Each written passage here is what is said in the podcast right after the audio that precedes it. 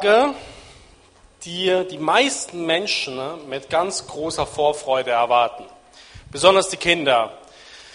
Der eigene Geburtstag und Weihnachten. Und warum mögen die Kinder diese Tage so sehr? Wegen den Geschenken. Ähm, Kinder, ja nicht nur Kinder, auch Erwachsene, mögen Geschenke. Sie können es kaum erwarten, ihre Geschenke auszupacken. Als ich klein war, habe ich meine Eltern immer vor Weihnachten schon gefragt, kann ich meine Geschenke jetzt schon auspacken? Nein. Kann ich meine Geschenke jetzt schon auspacken? Nein. Bitte, nein, bitte, nein. Und jetzt verfolgt mich das auch wieder. Dieselbe Frage kriege ich jetzt von meinen Kindern. Bitte, nein, bitte, nein. Kinder lieben Geschenke, Erwachsene lieben auch Geschenke. Und ähm, es gibt noch weitere Tage im Leben des Christen, wo er Geschenke empfängt. Es ist nicht nur an Weihnachten und an seinem eigenen Geburtstag. Ähm, an dem Tag, an dem du zum Glauben gekommen bist, hast du auch Geschenke erfahren. Du hast ewiges Leben geschenkt bekommen. Du hast Vergebung deiner Schuld geschenkt bekommen. Du hast einen Vater im Himmel bekommen, der sich um dich kümmert, der weiß, was du brauchst, ehe dass du ihn bittest, der sich, ja, der für dich da ist, der dich segnet. Ähm, und dann gibt es aber auch weitere Tage, sagt die Bibel, an denen du Geschenke empfängst.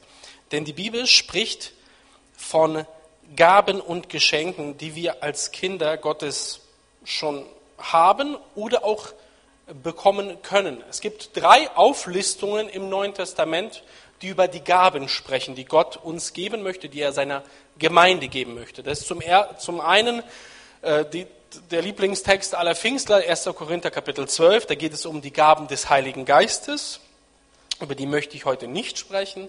Dann gibt es eine Auflistung im Epheserbrief, Kapitel 4, da geht es um die Ämter oder ja, so sagen wir Dienstämter. Gott hat gesetzt zum Apostel, Propheten, ähm, Evangelisten, Lehrer und Hirten.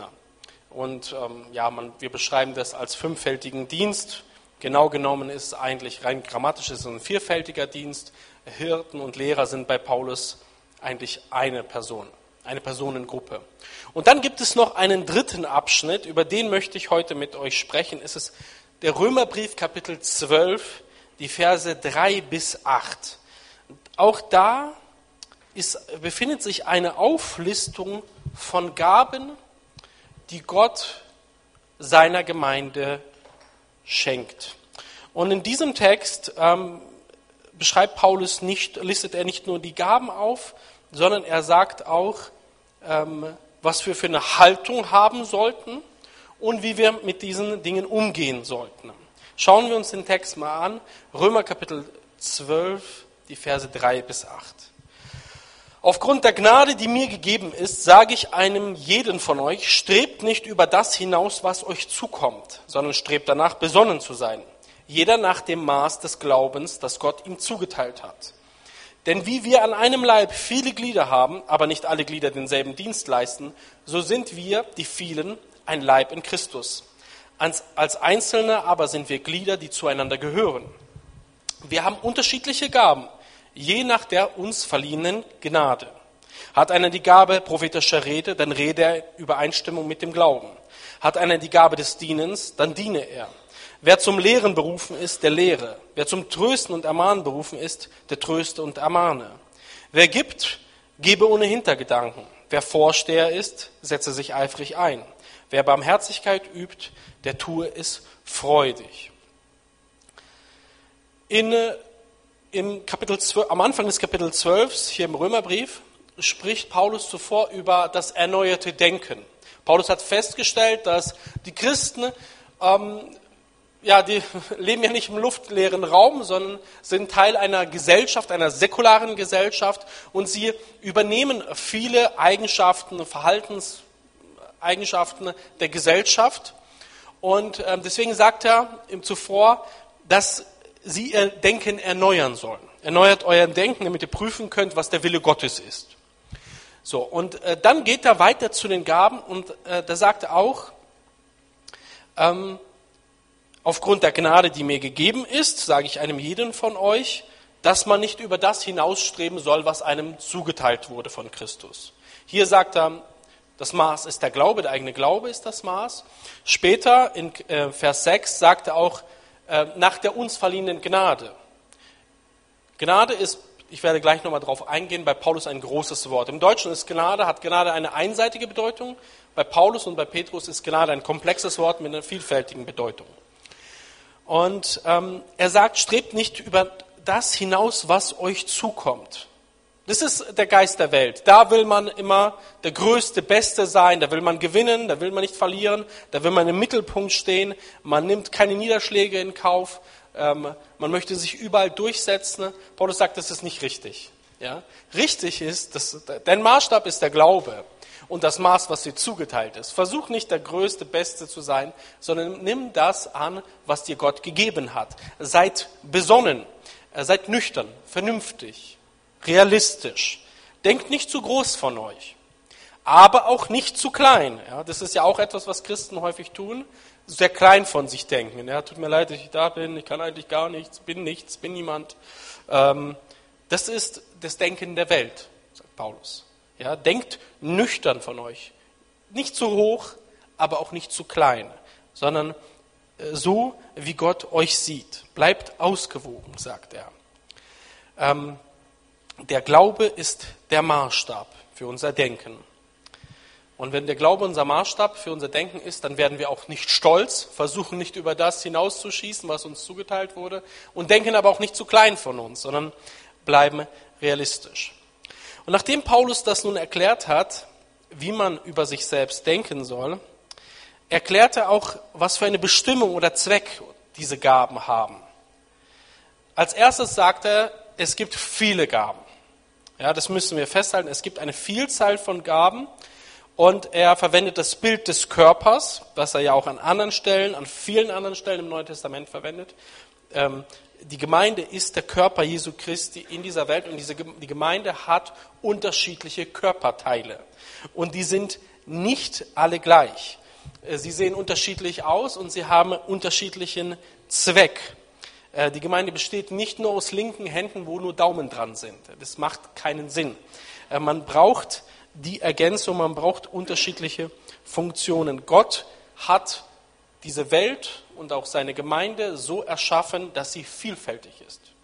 Ja, dass sie, ja, dass sie unterschiedlich ist. Und Paulus sagt, ihr dürft nicht nur unterschiedlich sein, ihr müsst sogar unterschiedlich sein.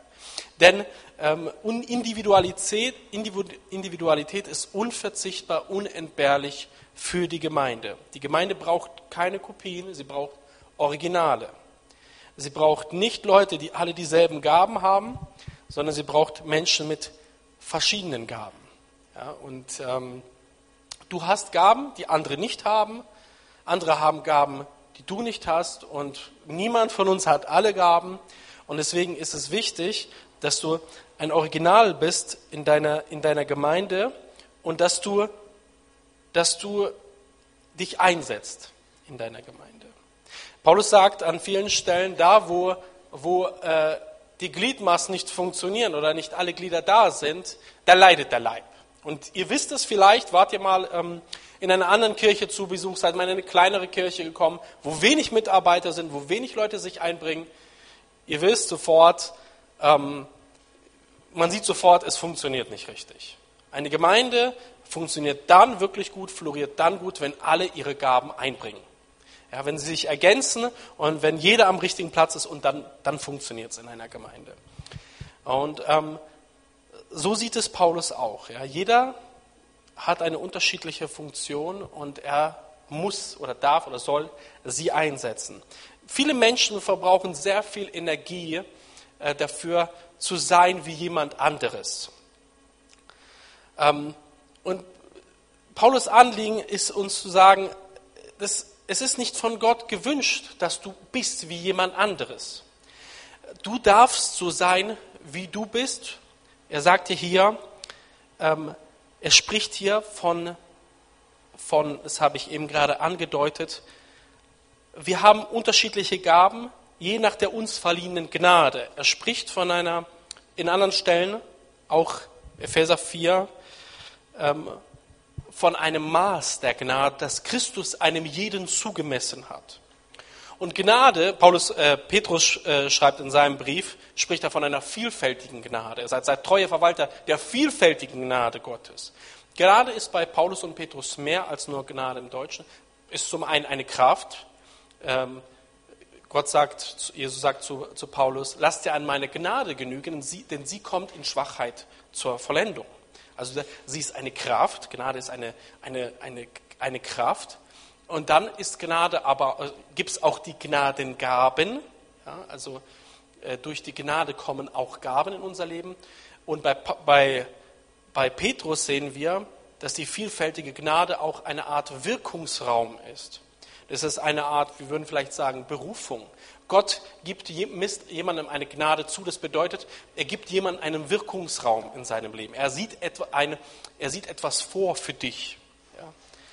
Ähm, und so versteht Paulus Gnade auch und auch an dieser Stelle.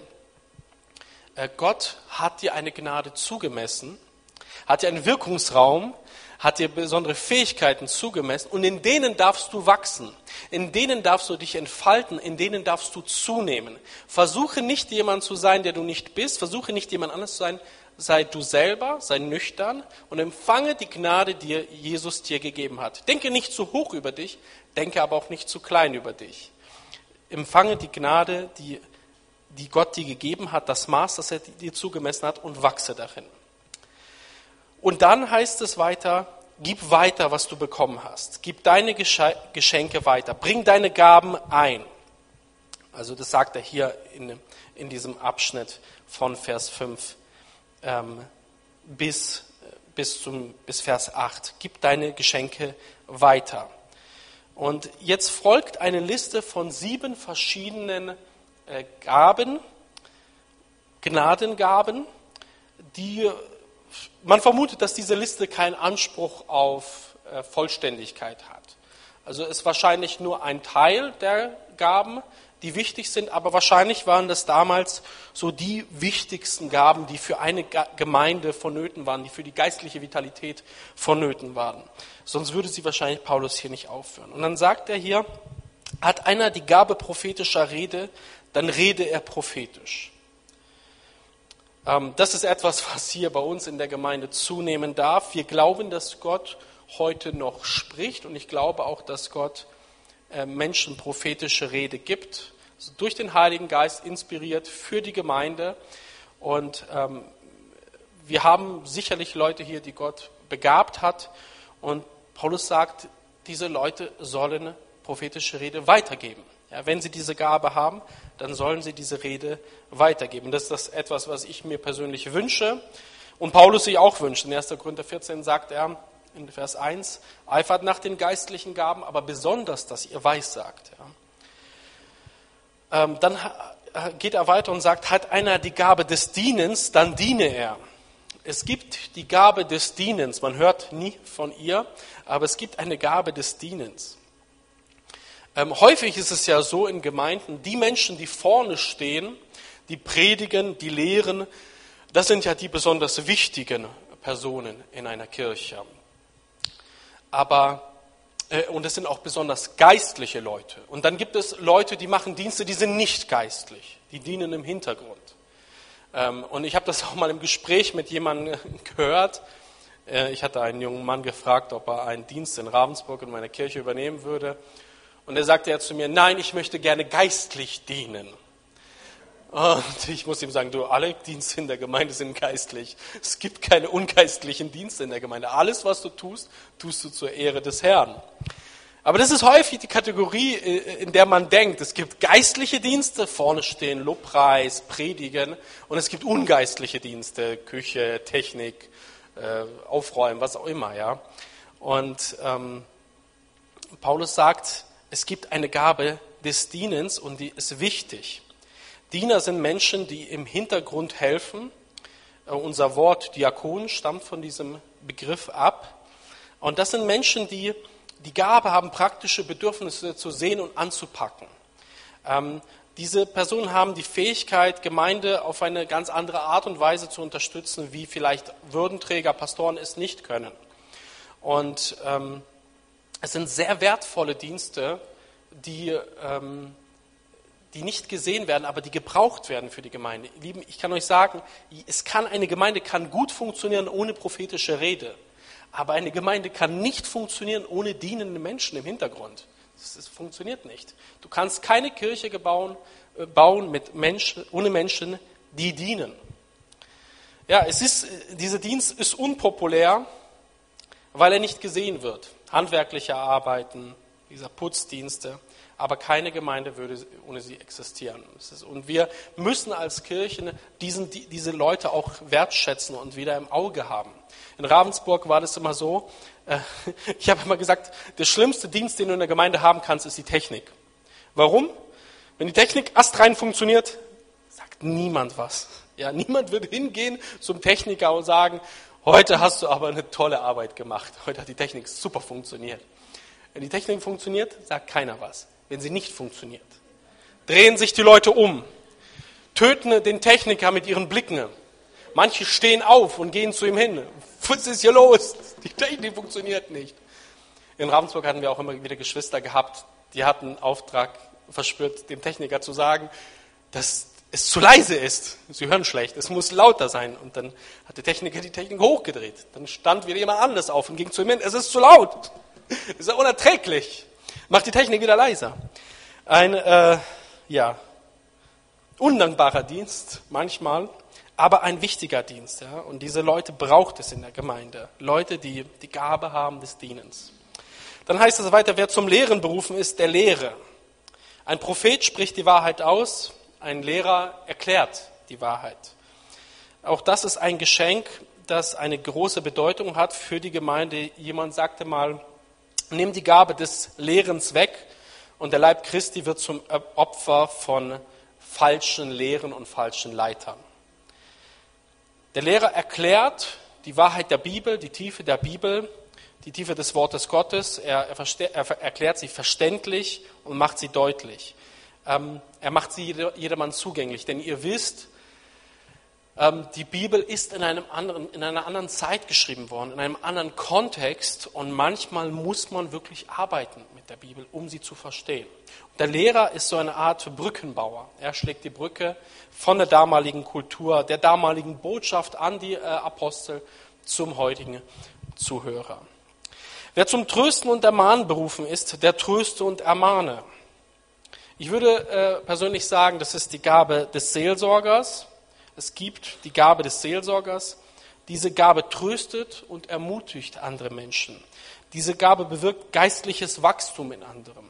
In anderen. Diese Menschen durchschreiten Prozesse mit anderen Menschen. Ähm, wenn der Lehrer dir sagen wird in der Gemeinde, was du zu tun hast, dann kann der Seelsorger dir sagen, wie du es zu tun hast, wie du es umsetzt. Er hilft, die biblischen Wahrheiten auf das eigene Leben anzuwenden. Gerade auch dann anzuwenden, wenn man nicht weiß, wie. Solche Menschen warnen, erbauen, ermutigen und beraten. Und häufig findet dieser Dienst unter vier Augen statt. Und dieser Dienst ist ebenfalls sehr wichtig für die Gemeinde Jesu und wir brauchen mehr solcher Leute, die sich so einsetzen. Wir haben ja in Pfingstgemeinden ähm, eher folgenden Ansatz. Wir stellen jemanden ein, einen Pastor, und der macht es dann er begabt ist oder nicht, diese Frage stellt man sich nicht. Er ist Pastor, er muss es machen. Aber viele Pastoren können gar nicht Seelsorger sein. Viele Pastoren sind ganz schlechte Seelsorger. Besser ist es, Leute einzusetzen, die von Christus gesetzt sind, Seelsorger zu sein. Das ist eigentlich der richtige Ansatz. Natürlich kann man von einem Pastor erwarten, dass er lehrt und dass er leitet. Das sollte ein Pastor können. Aber man kann nicht von jedem Pastor erwarten, dass er alle Gaben hat. Hat er halt nicht. Ja. So, wer gibt, gebe ohne Hintergedanken. Alle Christen sollten dem Werk Jesu, dem Werk des Herrn etwas beisteuern, jeder nach seinen Möglichkeiten. Der Zehnte ist ein guter Richtwert. Simon hat vor einiger Zeit darüber gesprochen. Aber man darf auch mehr geben und man darf auch mehr geben, wenn man mehr hat. Und es gibt wohl einige, die einzigartig von Gott begabt sind, um zu geben. Ja, ähm, und Paulus sagt, wenn sie es tun, sollen sie es großzügig geben und in, Frei, äh, in Freigebigkeit. Diese Gabe ist empfindlich für die Bedürfnisse und die Not von anderen und von Kirchen. Und solche, solche Personen haben die Fähigkeiten, diese Bedürfnisse zu stillen, weil sie über die Ressourcen verfügen. Ähm, und ähm, das ist ihre Begabung. Es gab solche Menschen in Gemeinden von Mazedonien, das lesen wir im zweiten Korintherbrief. In Philippi, im Philipperbrief Kapitel 4, lesen wir von solchen Menschen, die ähm, wohlhabend waren und gegeben haben. Ich hatte in Ravensburg auch so jemanden in meiner Kirche, den einmal in die Jugend eingeladen als Sprecher und dann hatten meine Jugendlichen ihn, er hat über Berufung gesprochen und hat meine Jugendlichen ihn gefragt, ja, und was ist deine Berufung? Und er hat gesagt, meine Berufung ist reich zu sein und der Kirche viel Geld zu geben. Und die Jugendlichen sagten, das ist eine schöne Berufung. ja, in der Tat ist sie. Ja. Es gibt die, die Gabe des Gebens. Ja. Meistens sind das ähm, Leute, die aus dem Unternehmertum kommen. Und dann heißt es weiter, wer Vorsteher ist, setze sich eifrig ein. Es gibt die Gabe des Vorstehens, des Leitens, des Führens. Äh, das ist die Gabe der Organisation und Inspiration. Diese Gabe leitet andere Menschen, damit sie Gottes Ziele erreichen. Solche Personen stehen Gemeinden und Organisationen vor. Sie können eine Vision erarbeiten, sie können Gottes Ziele sehen, aber sie, Gottes Ziele und Visionen können ja viele sehen, aber häufig können sie den Weg dahin nicht gehen. Leitende Persönlichkeiten, Leute mit so einer Gabe, schaffen es auch, Menschen dahin zu führen. Sie schaffen es, Menschen zu begeistern, mitzunehmen und ähm, durch ihre Fähigkeiten und durch ihr Handeln den Weg zur Vision zu finden. Und es ist wichtig, dass wir Leute mit dieser Gabe in Leiterschaft haben in Kirchen. Leute, die die Gabe des Vorstehens, des Leitens haben. Ein, ein klassischer pfingstlicher Fehler, den ich in vielen Kirchen schon gesehen habe, ist folgender. Jemand ist lang dabei, also wird ein Leitungsamt reinberufen. Wir brauchen jemanden als Ältesten oder Ältestin oder wie auch immer. Wie wäre es mit der Person? Die ist schon lange da. 30 Jahre, 40 Jahre sitzt sie da schon. Zack, in Ältestenamt reinberufen. Das bedeutet aber nicht, dass die Person leiten kann. Ja, jüngere Personen, die vielleicht begabt sind, ja, der ist noch nicht lang genug dabei, der ist noch nicht lang genug da, der muss sich erstmal etablieren. Stellt euch mal vor, das würde ein Fußballclub so machen. Wir haben keinen Manager, wir haben keinen Trainer. Der sitzt schon 30 Jahre äh, auf seinem Stammplatz da, auf der Fan, im Fanblock. Ab in Managementposition. Total schaden. Wird nie jemand machen. Aber Kirchen machen sowas manchmal. Wichtig ist, dass Leute, die leiten können, die von Christus gesetzt sind zum Leiten, auch in Leiterschaft kommen. Und wer Barmherzigkeit übt, der tue es freudig. Diese Gabe zeigt Mitgefühl und Freundlichkeit denen gegenüber, die verletzt sind, die angeschlagen sind. Solche Leute sehen Leid äh, und Not und sind da, sind schnell zu erreichen, hören zu, wenn zugehört werden muss, helfen, wenn geholfen werden muss. Sie ähm, haben ein offenes Ohr, man kann sich ihnen öffnen. Ähm, sie, sie staunen ein, äh, verfügen über ein erstaunliches Feingefühl für Menschen. Sie wissen, wann sie einfach nur zuhören sollen, wann sie schweigen sollen. Ähm, ja, und ihr Lieben, wenn es manchmal richtig schief läuft im Leben, dann sind solche Leute ein Segen. Da willst du nicht jeden um dich herum haben, weil manche Leute hören dir nicht zu, sie geben dir nur Ratschläge. Ähm, diese Leute wissen, was zu tun ist, wenn du Hilfe brauchst, wenn es mal kompliziert ist. Sie sind da für dich. Sie sind nicht zu beschäftigt, sondern sie nehmen sich die Zeit und hören dir zu. Und es ist wichtig, dass wir Menschen in unserer Mitte haben, die eine Gabe der Barmherzigkeit haben, die ein, ein Gespür haben für, für das Leid in unserer Mitte. Wie ich bereits sagte, ist diese Aufzählung nicht erschöpfend. Diese Gaben sind von großer Bedeutung für das Wohl einer Gemeinde. Aber ich denke, dass es gerade heute auch noch mehr Gaben gibt, die notwendig sind für eine Gemeinde, ähm, die Paulus vielleicht auch aufführen würde, wenn er uns heute schreiben würde. Ähm, er würde vielleicht über Künstler reden, Jetzt im 21. Jahrhundert ist es ja sehr wichtig, dass du deine Kirche medial gut ähm, aufstellst. Immer wieder habe ich mit Leuten gesprochen, ähm, die in unsere Kirche kamen, in meine Kirchen, in denen ich bisher schon war. Und ich fragte sie, wie habt ihr zu uns gefunden? Ja, über die Homepage. Das Erste, was wir machen, wenn wir eine Kirche suchen, wir gehen auf die Seite. Und dann waren wir auf der Seite und die sah so katastrophal aus, die Internetseite. Dann haben wir gedacht, die wissen nichts von ihrem Kerngeschäft oder die nehmen es nicht ernst, da gehen wir nicht hin. Wir gehen lieber zu der Kirche, wo wir das Gefühl haben, ähm, die, machen das mit einer richtigen Ernsthaftigkeit und versuchen das professionell zu machen. Also das ist einfach so, das ist das Denken der westlichen Menschen. Die mediale Arbeit ist wichtig, ähm, um Leute in unsere Mitte zu führen. Wir wollen, dass Menschen in unsere Mitte kommen und Gott erleben und erfahren, ähm, aber dafür brauchen wir solche Kanäle. Wir brauchen mediale Arbeit, damit die Leute ihren Weg zu uns finden. Und das ist heute im Zeitalter der Digitalisierung auf jeden Fall ähm, äh, wichtig.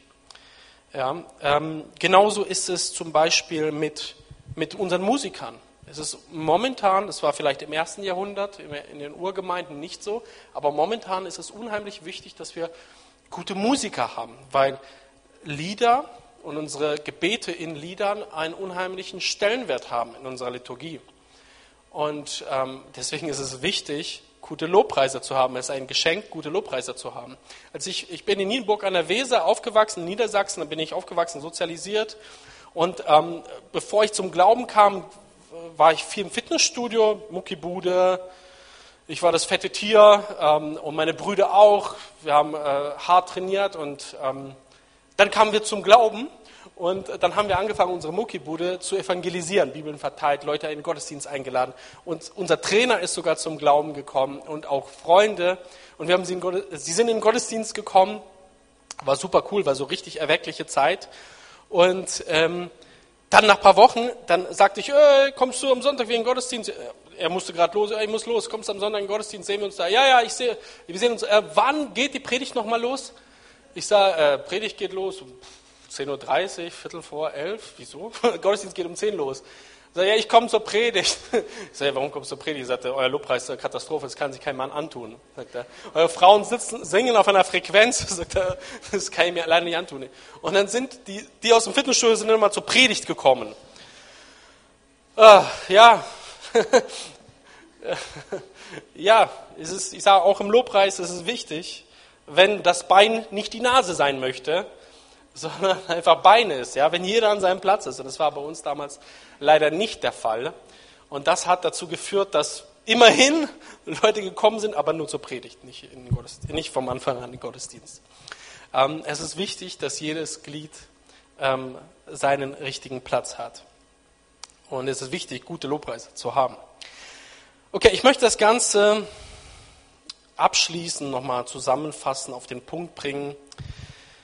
Es ist super, dass du in dieser Gemeinde bist. Es ist gut, dass du hier bist. Christus hat dich vielleicht in diese Gemeinde gerufen, dich vielleicht gesetzt in diese Gemeinde. Und er sagt, es ist gut, wenn du du selbst bist. Ähm, die Gemeinde lebt von der Unterschiedlichkeit. Es ist gut, wenn du anders bist. Es ist gut, so, äh, äh, dass du bist, wie du bist. Ähm, und Paulus sagt, bringe deine Gaben ein, die du hast. Wachse in deinen Gaben, die Gott dir gegeben hat und bringe sie ein in die Gemeinde. Deine, die Gemeinde braucht, der Leib Christi, damit er funktioniert, braucht er alle Glieder, dass sie alle intakt sind. Und deswegen sagt Paulus, gib deine Gaben weiter. Das ist die Botschaft auch von mir heute Morgen. Und das Coole ist an, an, an den Gaben Gottes, an den Geschenken Gottes, sie werden nicht weniger. Umso mehr du dich einbringst, umso mehr wächst du in deinen Gaben und Fähigkeiten. Sie werden nicht weniger. Im Gegenteil, sie wachsen. Ja. Ich habe damals ähm, in Ravensburg, hat, kam ein Pastor auf mich zu, ich glaube, ich habe das schon mal gesagt, Jürgen Martini damals, und gesagt, Daniel, kannst du die Öffentlichkeitsarbeit leiten bei uns? Nur so lange, bis wir jemanden gefunden haben, der es macht. Und da müsst ihr vorsichtig sein, das ist der alte Bauerntrick, der christliche. Wenn der Pastor das sagt, dann könnte, könnte es sein, dass ihr da nie wieder rauskommt. Und ähm, so war es bei mir, ich kam nie wieder raus. Und, ähm, aber ich habe echt gelernt, mit Öffentlichkeits, äh, in Öffentlichkeitsarbeit zu wachsen und bin jetzt auch selbstständig in der Branche tatsächlich. So weit hat, ist das gekommen damit. Mit diesem, dieser Anfrage könntest du mal. Ähm, ist aber auch nicht schlecht, ist auch vielleicht vom Herrn gewesen. Ja? Manchmal ist es ja auch vom Herrn, wenn der Pastor so einen Eindruck hat. Also es wird nicht weniger, wenn du es weitergibst. Also mach dich auf die Suche nach deinen Gaben. Wenn du sie nicht kennst, mach dich auf die Suche Manchmal ähm, muss man Geschenke auspacken. Auch, auch, manchmal muss man auch die Gaben auspacken, die in uns sind. Manchmal sind sie gut eingepackt, manchmal musst du dich entwickeln, musst du sie entwickeln. Manchmal sind sie gut verpackt und schlummern in dir und du weißt nichts davon. Ähm, manchmal aufgrund von deinen Selbstzweifeln, über, aufgrund von Festlegungen, die über, du über dich selber gemacht hast. Ich kann das nicht, ich bin das nicht, ich bin nicht der Typ, ich bin nicht so ein Typ. Manchmal haben es andere Menschen über dich gemacht. Die haben gesagt, du bist das nicht, du kannst das nicht. Vielleicht will aber Gott, dass du es bist, vielleicht kannst du es werden. Ähm, und ich lade dich ein, dich auf die Suche zu machen nach deinen Gaben, nach deinen Fähigkeiten. Praktischer Schritt, den du machen kannst, ist Gott um Weisheit bitten. Im Jakobus, im Jakobusbrief heißt es in Kapitel 1, Vers 5, dass wenn wir Weisheit brauchen, wir Gott darum bitten sollen, er wird uns Weisheit geben.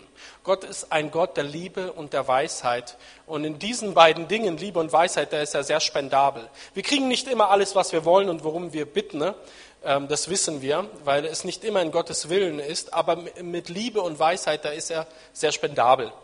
Und äh, wenn du Weisheit brauchst, dann glaube ich, äh, und darum bittest, dann wird er sie dir auch schenken. Und dann schau dir doch diese Stelle nochmal an, 1. Korinther Kapitel 12, Epheser 4 und die Stelle, über die ich heute gepredigt habe, Römerbrief Kapitel 12. Äh, und ja, vertraue auf die Führung des Heiligen Geistes und pack deine Geschenke aus und wachse darin und tu deiner Gemeinde einen Dienst. Äh, deine Gemeinde braucht dich. Amen.